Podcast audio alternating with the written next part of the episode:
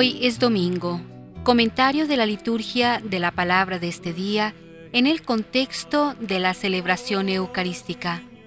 Domingo vigésimo noveno del tiempo ordinario, ciclo A de la liturgia.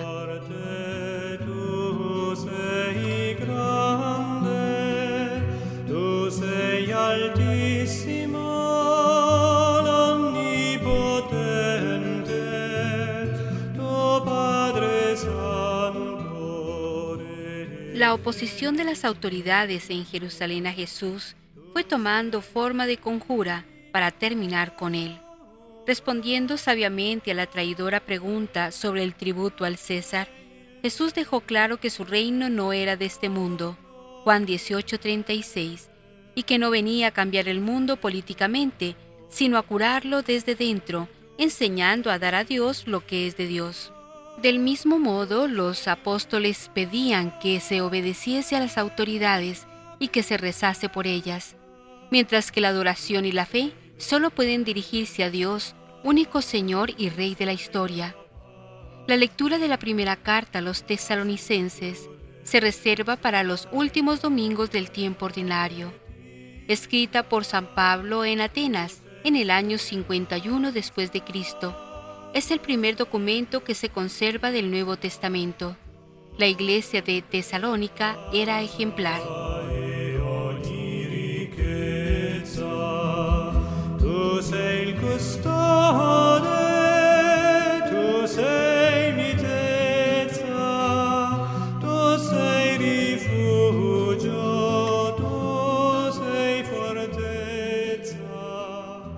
El nexo entre las lecturas del día de hoy es el siguiente.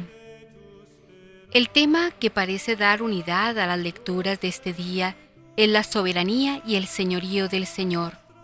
La primera lectura nos muestra a Ciro, rey de Persia, del año 550 al 530 a.C., y lo califica con el alto nombre de ungido del Señor. En realidad no fue poco lo que Ciro hizo en favor de Israel. Él puso fin a la deportación a Babilonia a partir del año 538.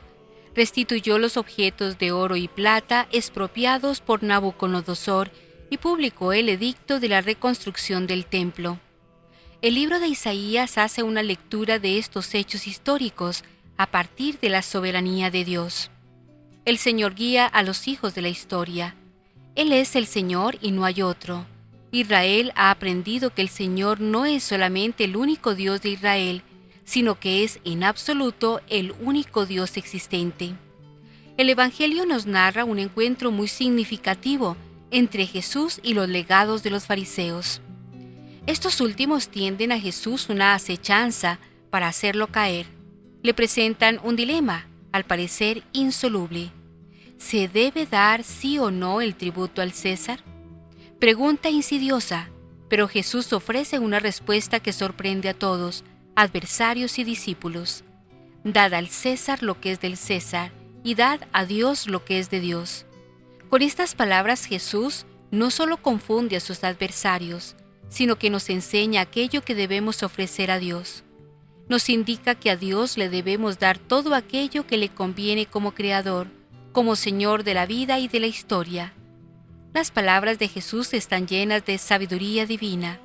Nos muestran qué grande y sagrada es la vida humana, pues pertenece a Él.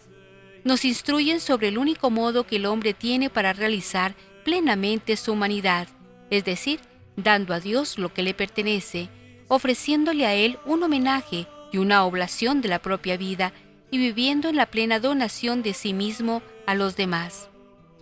Con este domingo además iniciamos la lectura de la carta a los tesalonicenses, carta de gran interés, pues está escrita solo 30 años aproximadamente después de la muerte de Jesús, y nos presenta algunas de las costumbres y modos de vida de las primeras comunidades cristianas.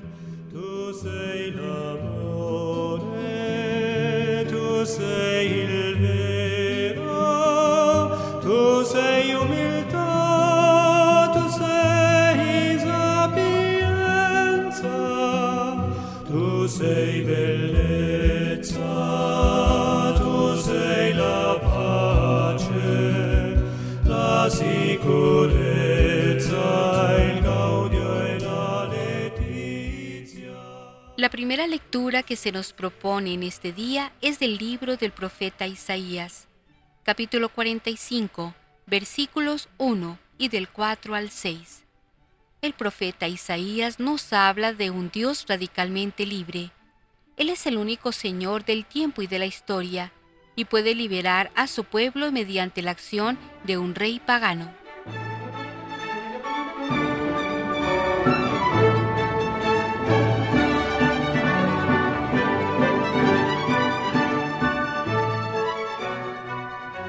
El salmo responsorial en el día de hoy es el Salmo 95, al que nos unimos diciendo, Aclamad la gloria y el poder del Señor.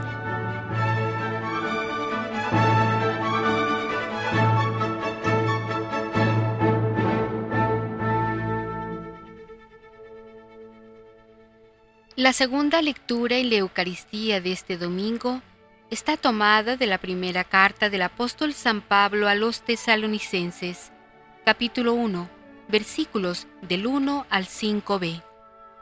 San Pablo agradece al Señor porque la comunidad que él fundó en Tesalónica acogió la palabra del Señor y permanece fiel viviendo según el Espíritu Santo y practicando la fe, la esperanza y la caridad.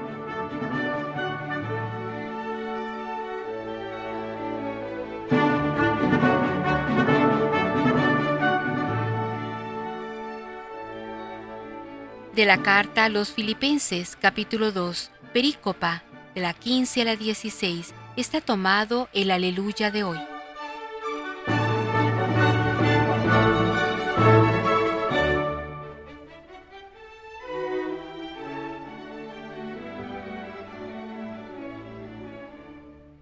El sagrado Evangelio que hoy se proclama es del evangelista San Mateo capítulo 22, versículos del 15 al 21. El cristiano es hijo del Padre Celestial y está destinado a vivir en la sociedad humana. Debemos obedecer a la ley civil con tal de que ésta no esté en contra de la ley divina.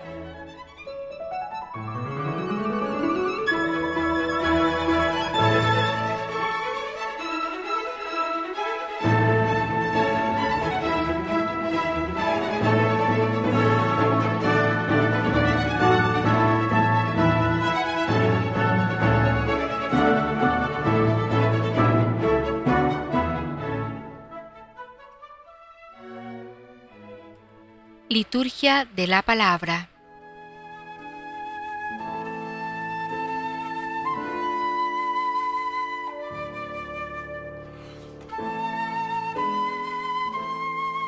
Lectura del libro del profeta Isaías.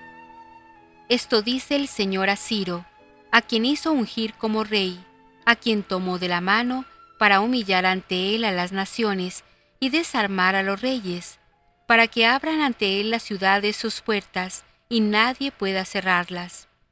En atención a Jacob, mi servidor, a Israel, mi pueblo elegido, te llamé por tu nombre y te doy un título sin que tú me conozcas.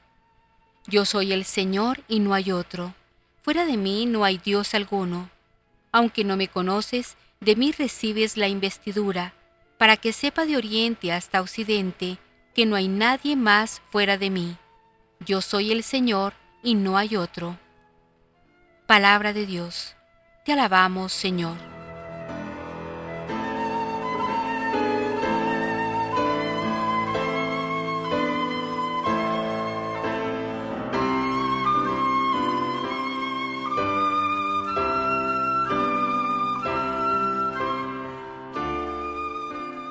Aclamad la gloria y el poder del Señor. Cantad al Señor un cántico nuevo, cantad al Señor toda la tierra, contad a los pueblos su gloria, sus maravillas a todas las naciones. Aclamad la gloria y el poder del Señor.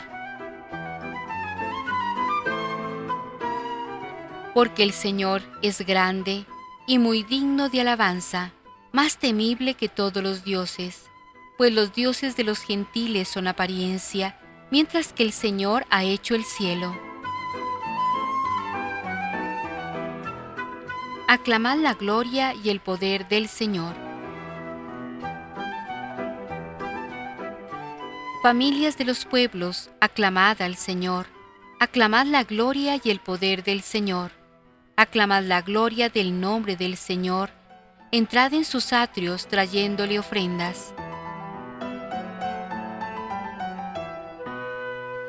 Aclamad la gloria y el poder del Señor.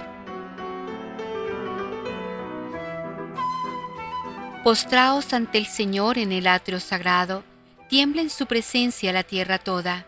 Decida los pueblos, el Señor es Rey, Él gobierna a los pueblos rectamente.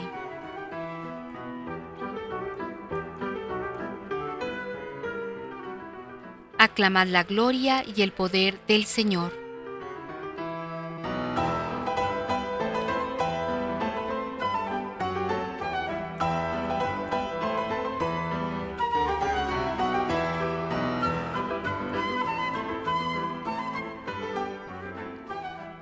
Lectura de la primera carta del apóstol San Pablo a los tesalonicenses.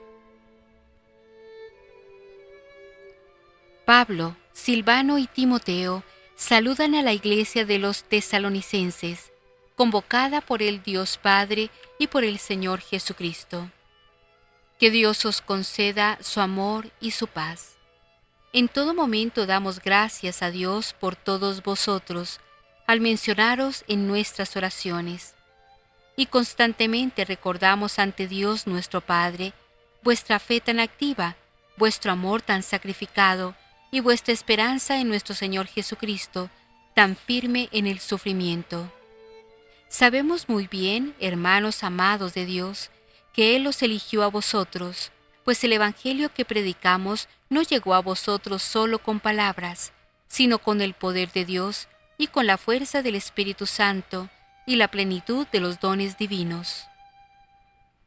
Palabra de Dios, te alabamos Señor.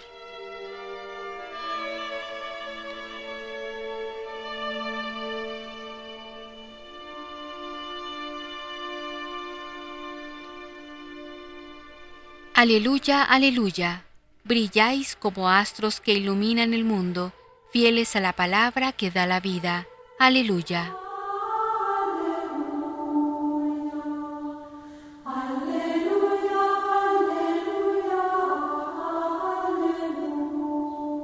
Lectura del Santo Evangelio según San Mateo.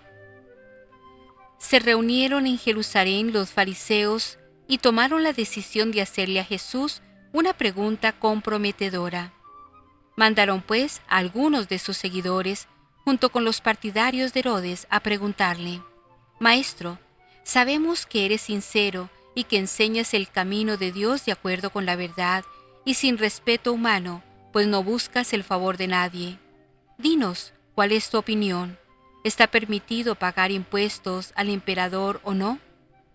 Jesús, dándose cuenta de su mala fe, les dijo, Hipócritas, ¿por qué me ponéis trampas? Mostradme la moneda del impuesto. Ellos le entregaron un denario. Él entonces les preguntó, ¿De quién son esta imagen y esta inscripción? Ellos le contestaron, del emperador. Entonces les replicó Jesús, pues devolved al emperador lo que es del emperador, pero devolved también a Dios lo que es de Dios. Palabra del Señor. Gloria a ti, Señor Jesús.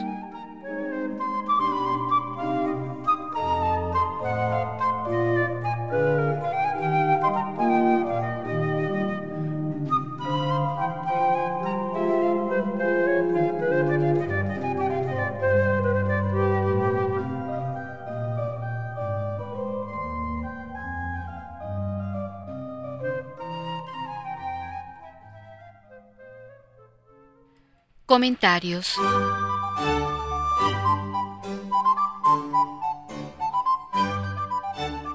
En la primera lectura, Ciro, el Cristo de Yahvé.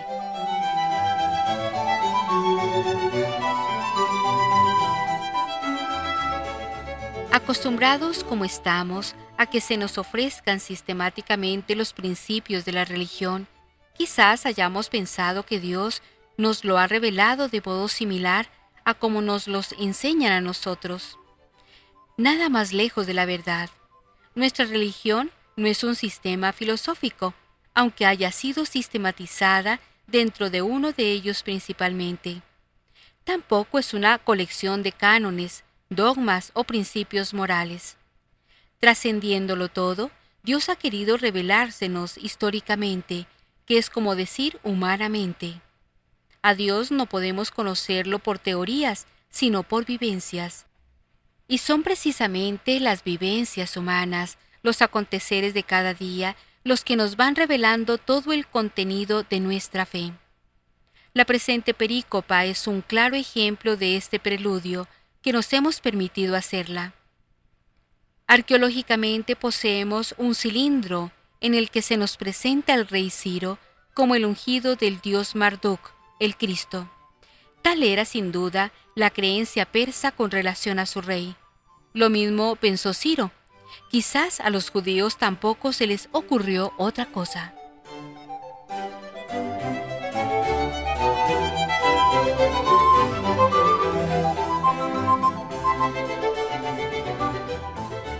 Pero he aquí que nuestro profeta, en virtud de su vivencia de lo divino, contempla a Ciro y la historia concomitante de un modo totalmente nuevo.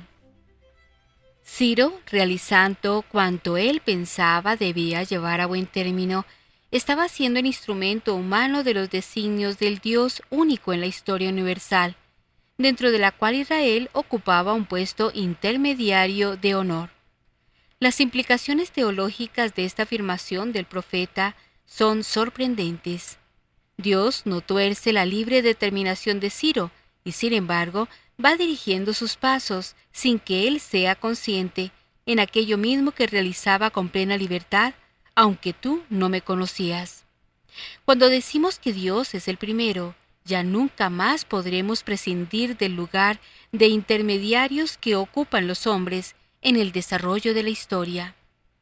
A Ciro se le llamó ungido, algo exclusivo de los reyes davídicos, peculiar del futuro rey de los tiempos mesiánicos y nombre propio de Jesús de Nazaret.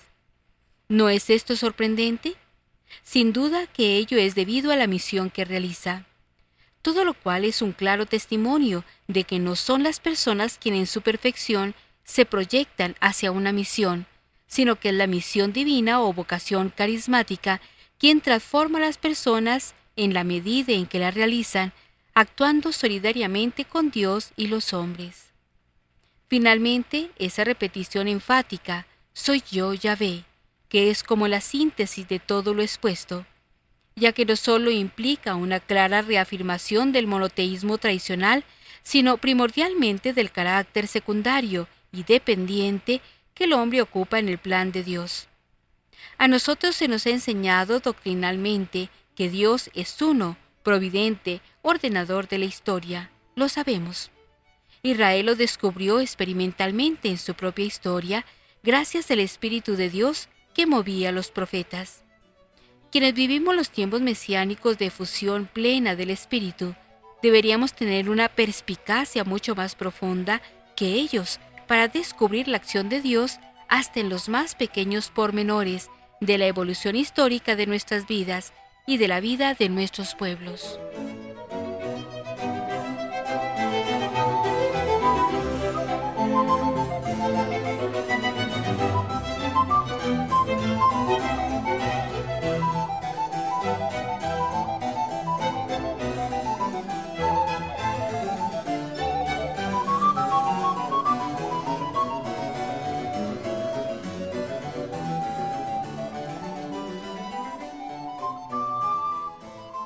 En la segunda lectura, el cristianismo nunca debería encajar perfectamente en la sociedad civil.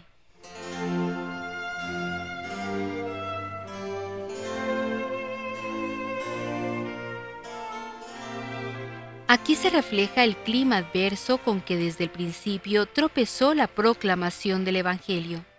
Pablo afirma que en sus Eucaristías conmemora siempre, en unión de toda la asamblea, el vigor de la fe de los tesalonicenses, ya que permanece constante en medio de todas las persecuciones y luchas que sostienen. La palabra original lipsis, que algunos traducen por tribulación, tiene en el corpus paulino un significado mucho más pleno. Romanos 5, 3, 12, 12, 2 Corintios 1, 4 y 8, 2 y 4, 4 y 17, 6 y 4, 8, 2 y 13. Efesios 3, 13, Filipenses 1, 16, 4, 14, Colosenses 1, 22, Primera Tesalonicenses 1, 6 y 3, 3, 7. Partiendo del Antiguo Testamento se refiere a las opresiones y represiones de que es víctima el pueblo de Dios por parte de poderes superiores que quisieran reducir los ámbitos de la amplitud profética a los estrechos límites de la conveniencia exigida por la razón del Estado. Cuando nos ocurra una calamidad, espada, inundación, peste o hambre, nos presentaremos ante ti en este templo, porque en él estás presente. Te invocaremos desde nuestras luchas, y tú nos escucharás y nos salvarás. 2 Corintios 29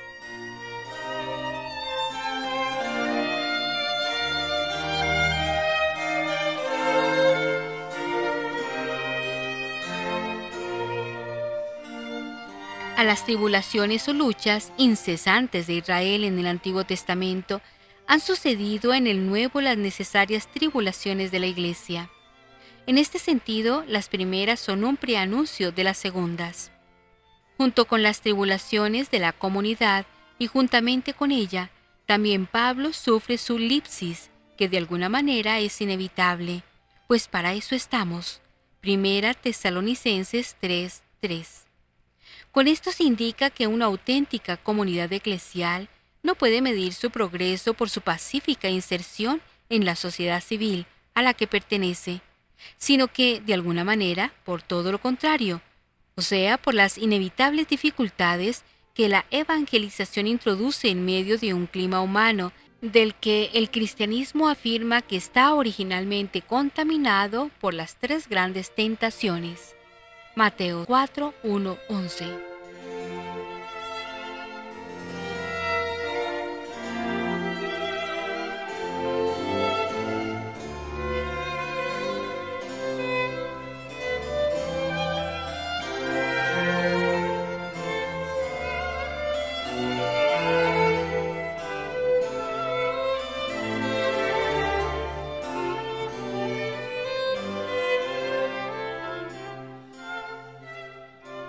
En el Evangelio, tributo al César.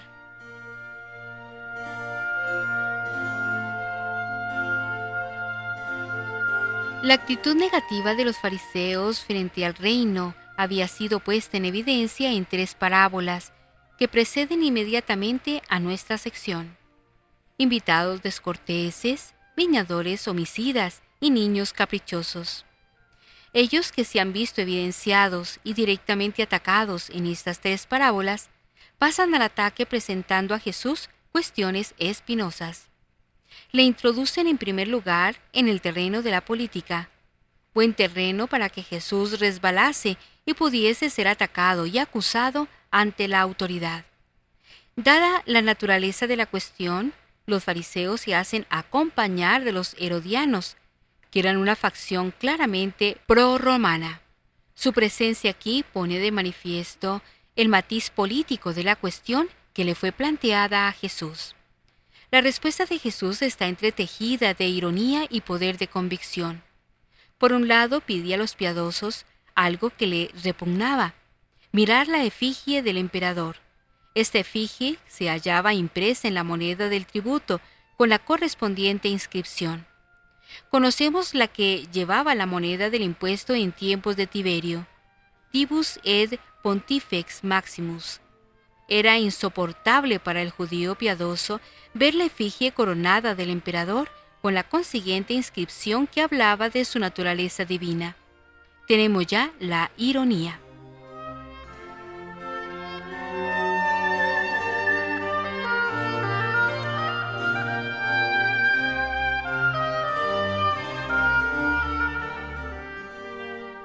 Pero la respuesta de Jesús tiene además el carácter de argumento irrefutable.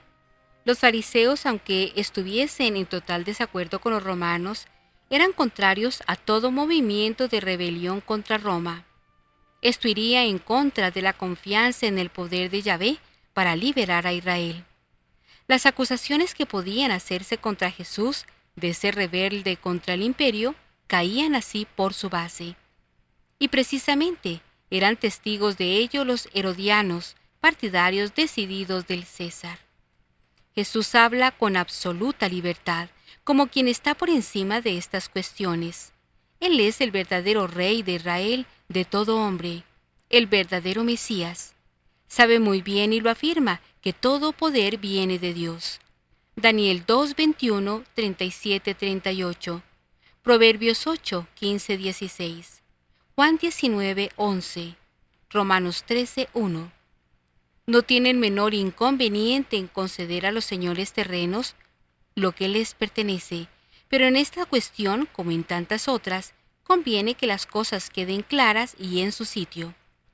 Con frecuencia se desplaza el verdadero centro de gravedad de las cuestiones, como ocurrió en el caso presentado a Jesús. La verdadera cuestión es que los interlocutores de Jesús querían escaparse de las exigencias de Dios que Jesús les predicaba. Salir de ellas trasladando el problema al terreno político para acusar a Jesús de enemistad con el César fue calificado entonces de hipocresía. Lo fue entonces y lo es siempre. Jesús levanta la máscara y pone de manifiesto aquella hipocresía. Versículo 18.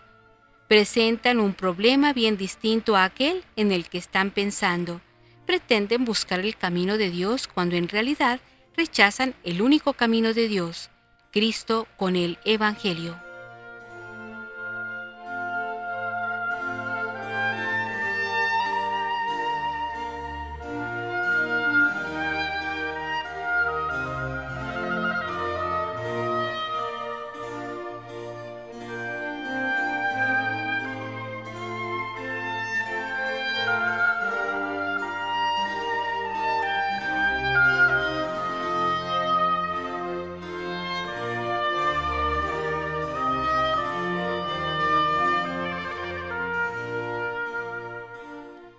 Ecos de la Palabra.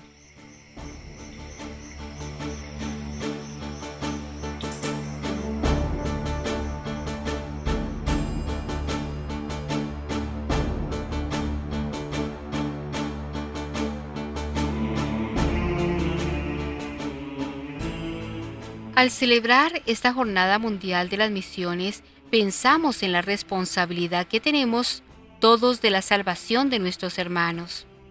No podemos gozar del amor de Dios si no hemos amado antes a alguien hasta salvarlo. Solo quien da la vida por los demás la hace fructificar. Solo se puede vivir de verdad cuando, con amor, se hace vivir a otros. La señal más clara de que hemos recibido la salvación es que somos capaces de dársela a los demás. En la tarde de la vida seremos juzgados sobre el amor que hayamos tenido a nuestros hermanos. No nos puede dejar indiferentes el saber que las dos terceras partes de la humanidad viven todavía sin conocer a Cristo ni su mensaje de salvación. El mejor servicio que podemos hacer al hombre de hoy es ponerlo en contacto con Cristo para que su luz le descubra su grandeza. Esta Jornada Mundial de las Misiones es una buena oportunidad para tomar conciencia de la urgente necesidad de participar en la misión evangelizadora. Es misión que además de la oración y el sacrificio, espera de nosotros un apoyo material, concreto.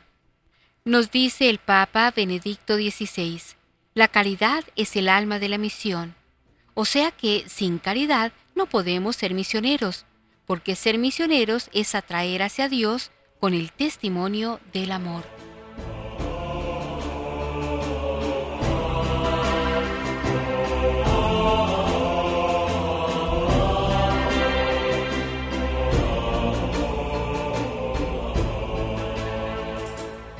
Los domingos 29, 30 y 31 del tiempo ordinario nos ofrecen algunas enseñanzas de Jesús, pero ya no usan, como los domingos anteriores, las parábolas como medio de transmisión del mensaje. Ahora, en cambio, estas enseñanzas se presentan a través de los encuentros entre Jesús y los fariseos. Encuentros no exentos de hipocresía por parte de los doctores de la ley y de una gran sinceridad y profundidad por parte de Dios.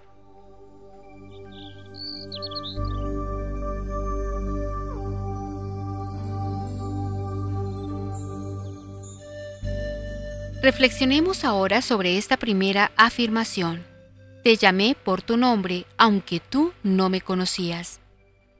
Estas palabras de la primera lectura del libro de Isaías comentan las gestas de Ciro en favor de Israel.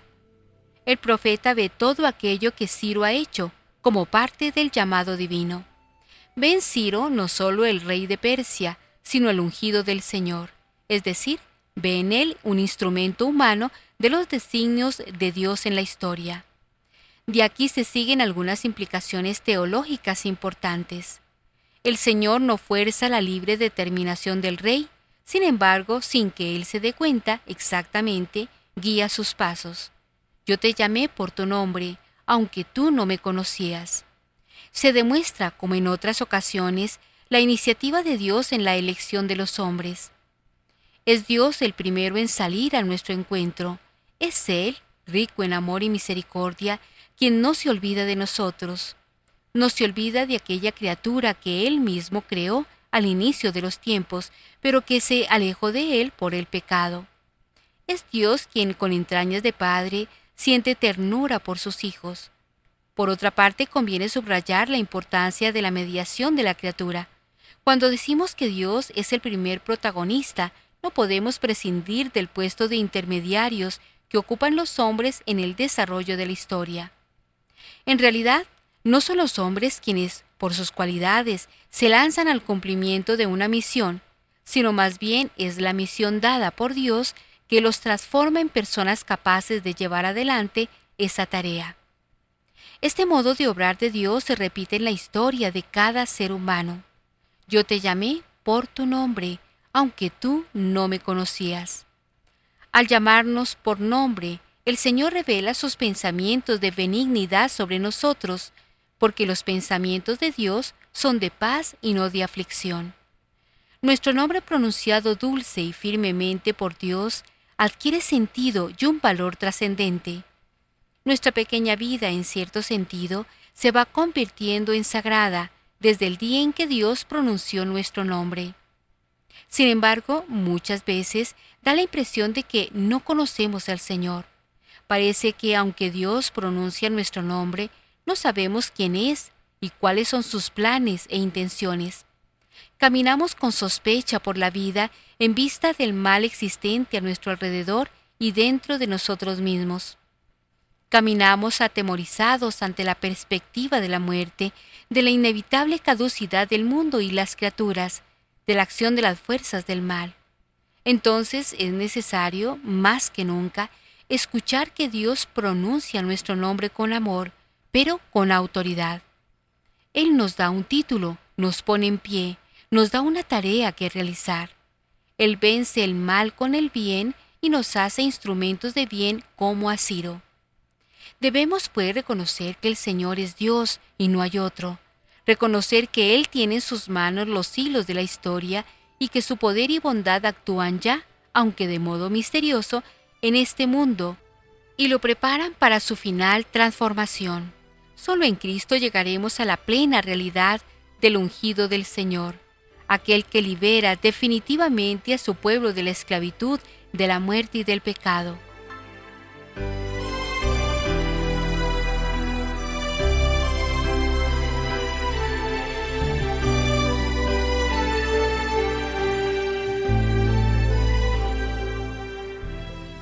Ahora hablemos de los deberes del hombre ante la majestad de Dios. Si Dios es el Señor, el único Dios y no hay otro, al hombre le corresponde alabarlo, darle gracias, pedirle dones, solicitar su perdón. Hablemos de cada una de ellas. Alabar a Dios. La alabanza de Dios debe estar siempre en nuestros labios, porque Él es Dios y nosotros sus criaturas. El fin de nuestra existencia es alabar y glorificar a Dios porque Él es el Señor digno de toda alabanza. Son tantos beneficios de Dios para con el hombre que la alabanza nace espontánea de nuestros labios. ¿Cómo a Yahvé podré pagar todo el bien que me ha hecho? La copa de salvación levantaré e invocaré el nombre de Yahvé. Salmo 116, 12-13. Dado que hemos sido creados a imagen de Dios, nuestra vida no debería ser otra cosa sino un canto de alabanza al Señor por su inmenso amor. El comentario de Agustín al texto evangélico de este día es muy elocuente al respecto. Así como el César exige su imagen en tu moneda, así del mismo modo exige su propia imagen en tu alma. Da a César, dice, aquello que es del César. ¿Qué cosa exige el César de ti? Su propia imagen. ¿Qué cosa te exige el Señor a ti? Su propia imagen. Pero la imagen del César está sobre la moneda, en cambio la imagen de Dios está en ti mismo. Si lloras cuando pierdes la moneda, porque has perdido la imagen del César, no deberías llorar cuando adoras a los ídolos, porque injurian en ti la imagen de Dios. Agustín.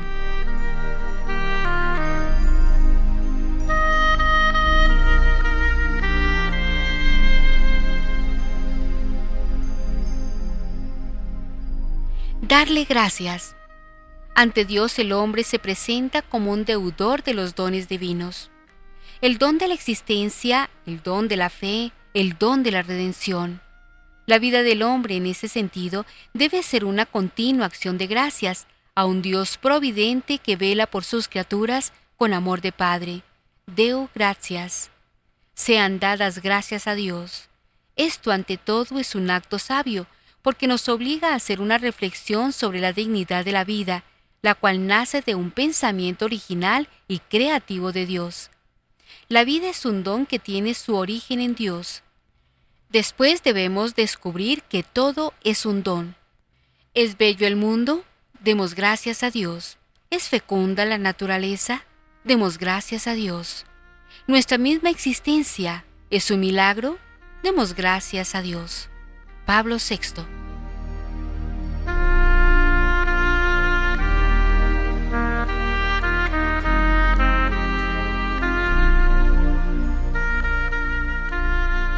Pedirle dones. Nuestra vida inmersa en la historia está siempre necesitada del auxilio y de la protección divina. Nuestra oración se eleva como incienso para suplicar al Señor las gracias necesarias para continuar el camino. Solo con la ayuda y el apoyo de Dios podemos cumplir cabalmente nuestras tareas.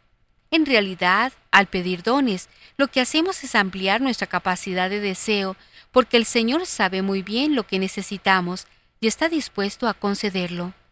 La oración, por tanto, aumenta nuestro deseo y con ello la capacidad de recibir el regalo de Dios. Y por último, solicitar su perdón. Si el Señor tomase en cuenta nuestras faltas, ¿quién podría resistir ante su mirada? ¿Quién podría presentarse inocente ante el Señor? Ten misericordia de nosotros, Señor, porque hemos pecado contra ti.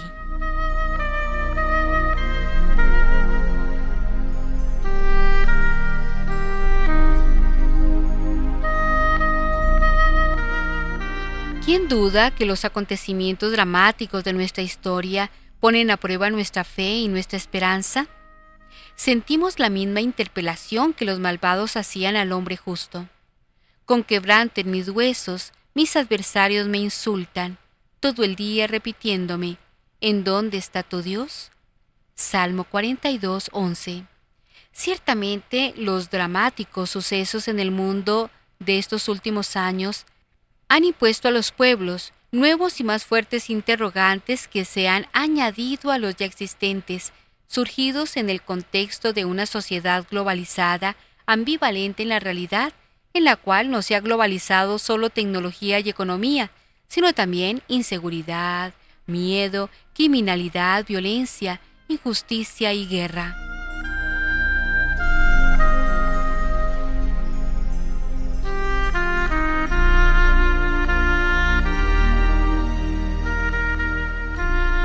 De frente a estas realidades, se hace más actual que nunca la misión del cristiano, que testimonia con su fe que Dios sigue presente en el mundo y que a pesar de las apariencias, es el amor de Dios quien triunfa del mal, del pecado y de la muerte.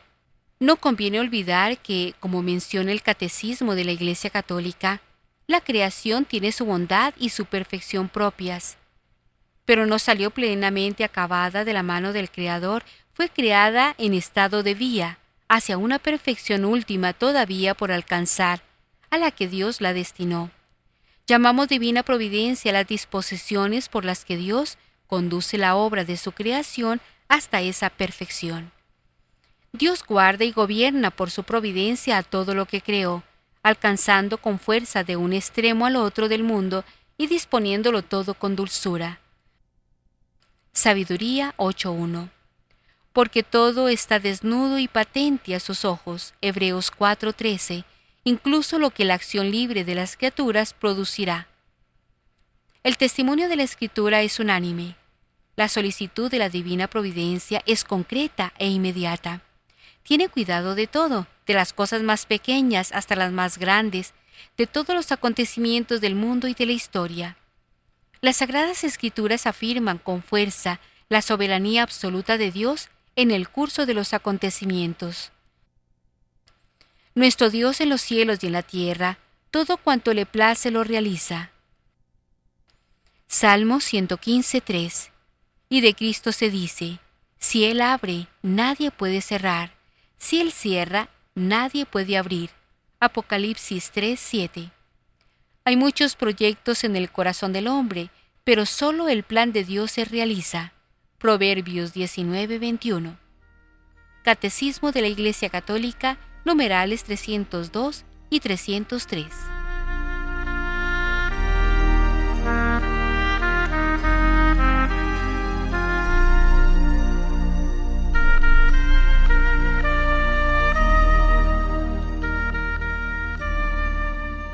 Ahora bien, nosotros como criaturas libres podemos colaborar con la providencia de Dios que todo lo dispone y gobierna con firmeza y suavidad. Como Ciro podemos convertirnos en instrumentos de gracia y aportar nuestro granito de arena en la historia de la salvación. Podemos hacerlo de diversos modos. Teniendo un creciente sentido de responsabilidad por nuestros hermanos, por todos, pero especialmente por los que sufren, debemos hacernos en nuestra propia humanidad dispensadores de bien, de paz y de alegría. También reconociendo la unidad y la verdadera dignidad de todos los hombres. Todos han sido hechos a imagen y semejanza de Dios. Génesis 1.26. Así como la moneda tiene la imagen del César, cada ser humano posee la imagen de Dios. San Agustín. También se puede buscando el bien de las cosas creadas. La fe en Dios, el único, nos lleva a usar de todo lo que no es Él en la medida en que nos acerca a Él y a separarnos de ello en la medida en que nos aparta de Él. San Mateo 5, 29, 30 o 16, 24, 19, 23, 24. Señor mío y Dios mío, quítame todo lo que me aleja de ti. Señor mío y Dios mío, dame todo lo que me acerca a ti. Señor mío y Dios mío, despójame de mí mismo para darme todo a ti. San Nicolás de Fleury. Y otra forma es confiando en Dios en todas las circunstancias, incluso en la adversidad.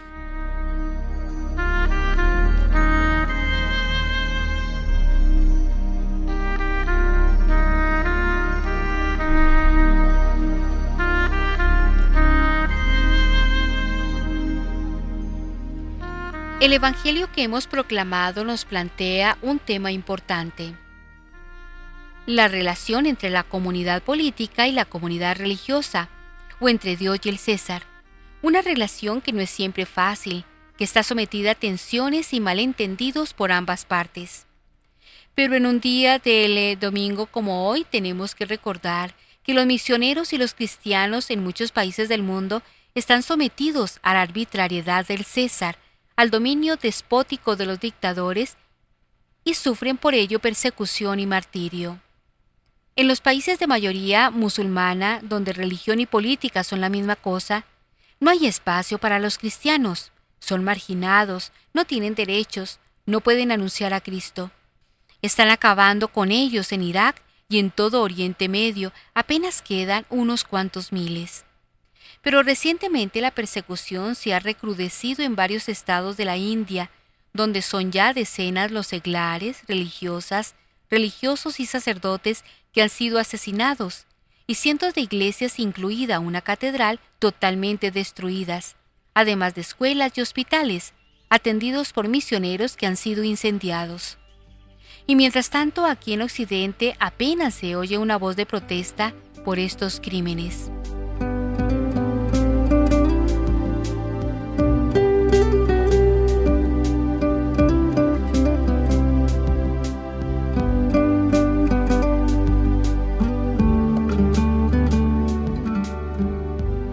Para encuadrar la explicación de este Evangelio que habla de los deberes para con la autoridad política y para con Dios, recordamos lo que enseña el Catecismo de la Iglesia Católica. El ciudadano tiene obligación en conciencia de no seguir las prescripciones de las autoridades civiles cuando estos preceptos son contrarios a las exigencias del orden moral, a los derechos fundamentales de las personas o a las enseñanzas del Evangelio. El rechazo de la obediencia a las autoridades civiles, cuando sus exigencias son contrarias a las de la recta conciencia, tiene su justificación en la distinción entre el servicio de Dios y el servicio de la comunidad política. Dad al César lo que es del César y a Dios lo que es de Dios. Hay que obedecer a Dios antes que a los hombres. A la autoridad política legítimamente constituida le debemos respeto y hemos de acatar lealmente sus disposiciones cuando éstas tienen por fin la promoción y defensa de la persona o del bien de la sociedad. Al César lo que es del César. A la autoridad política, que los ciudadanos se han dado libremente, le compete ordenar los asuntos de este mundo. Esto nadie lo discute. Los problemas surgen cuando se da al César lo que es de Dios, o mejor, cuando el César invade el campo que corresponde a Dios, o también cuando la Iglesia se inmiscuye indebidamente en el terreno político. Digo indebidamente porque cada vez que la Iglesia habla sobre cuestiones de índole moral que afectan a la sociedad o al funcionamiento de las instituciones políticas, enseguida se le acusa de meterse en política. Aquí no hay que dejarse engañar. Una cosa es hacer política y otra muy distinta, predicar las exigencias morales de la vida pública y de los que la administran. A la Iglesia nadie le puede prohibir denunciar aquellas actitudes o comportamientos que son incompatibles con el Evangelio. Por ejemplo, Dios es el dueño y Señor de la vida, pero el César se arroga la capacidad de decidir sobre la vida de los no nacidos o de los enfermos terminales. En estos casos, ¿a quién obedecer? El catecismo es muy claro a este respecto. Desde el comienzo de la historia cristiana, la afirmación del señorío de Jesús sobre el mundo y sobre la historia significa también reconocer que el hombre no debe someter su libertad personal de modo absoluto a ningún poder terrenal, sino solo a Dios Padre y al Señor Jesucristo. César no es el Señor.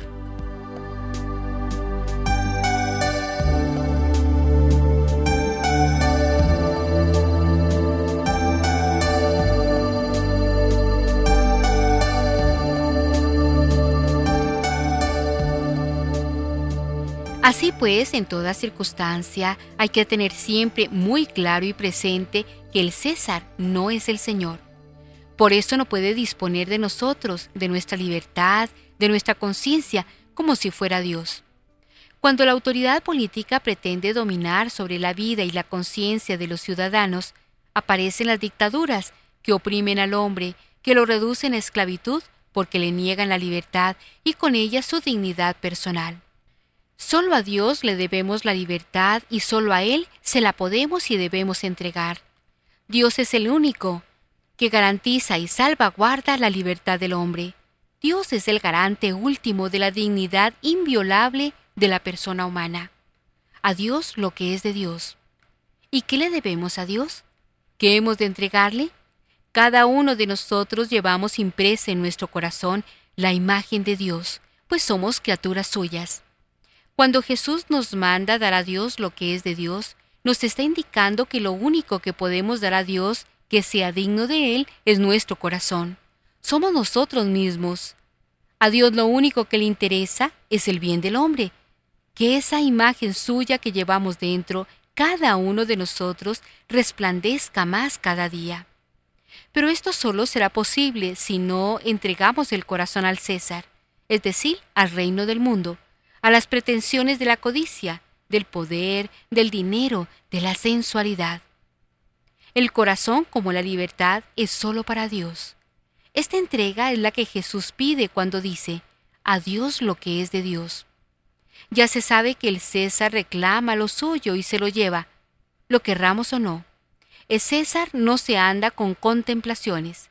Pero Dios no es así, no exige lo suyo por la fuerza, sino nos pide la entrega de nuestro amor, es para agrandarlo y purificarlo, es para elevarlo a su imagen y semejanza.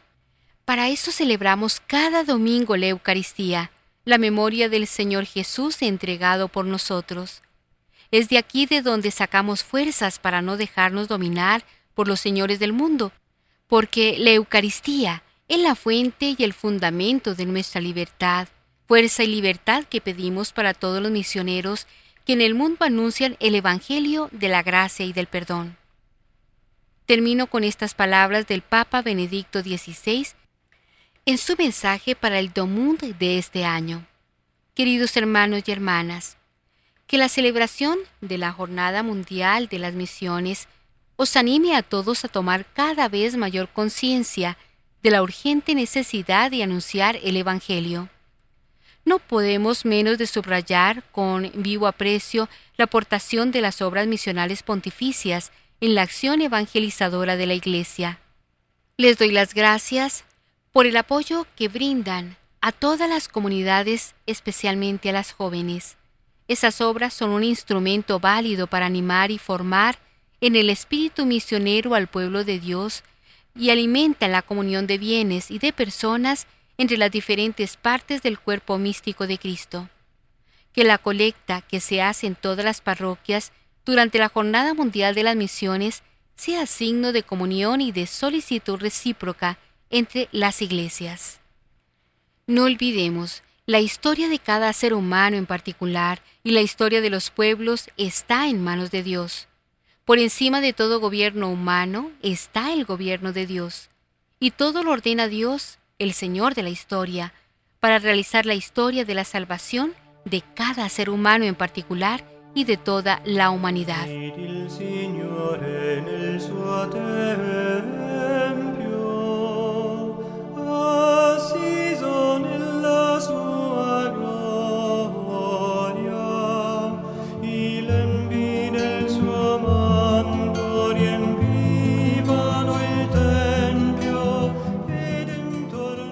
Roguémosle al Señor que nos conceda, por intercesión de la Santísima Virgen nuestra Madre, la gracia de no solamente ser portadores de su Evangelio con las palabras, sino de convertirnos en el Evangelio mismo, que por nuestro medio llegue a todas las naciones, para ayudarles a que se vean libres de sus diversos males y a dirigir sus pasos a su plena unión con aquel que nos ha creado y nos llama para que lleguemos todos a ser uno en Él. Amén. Feliz domingo para todos.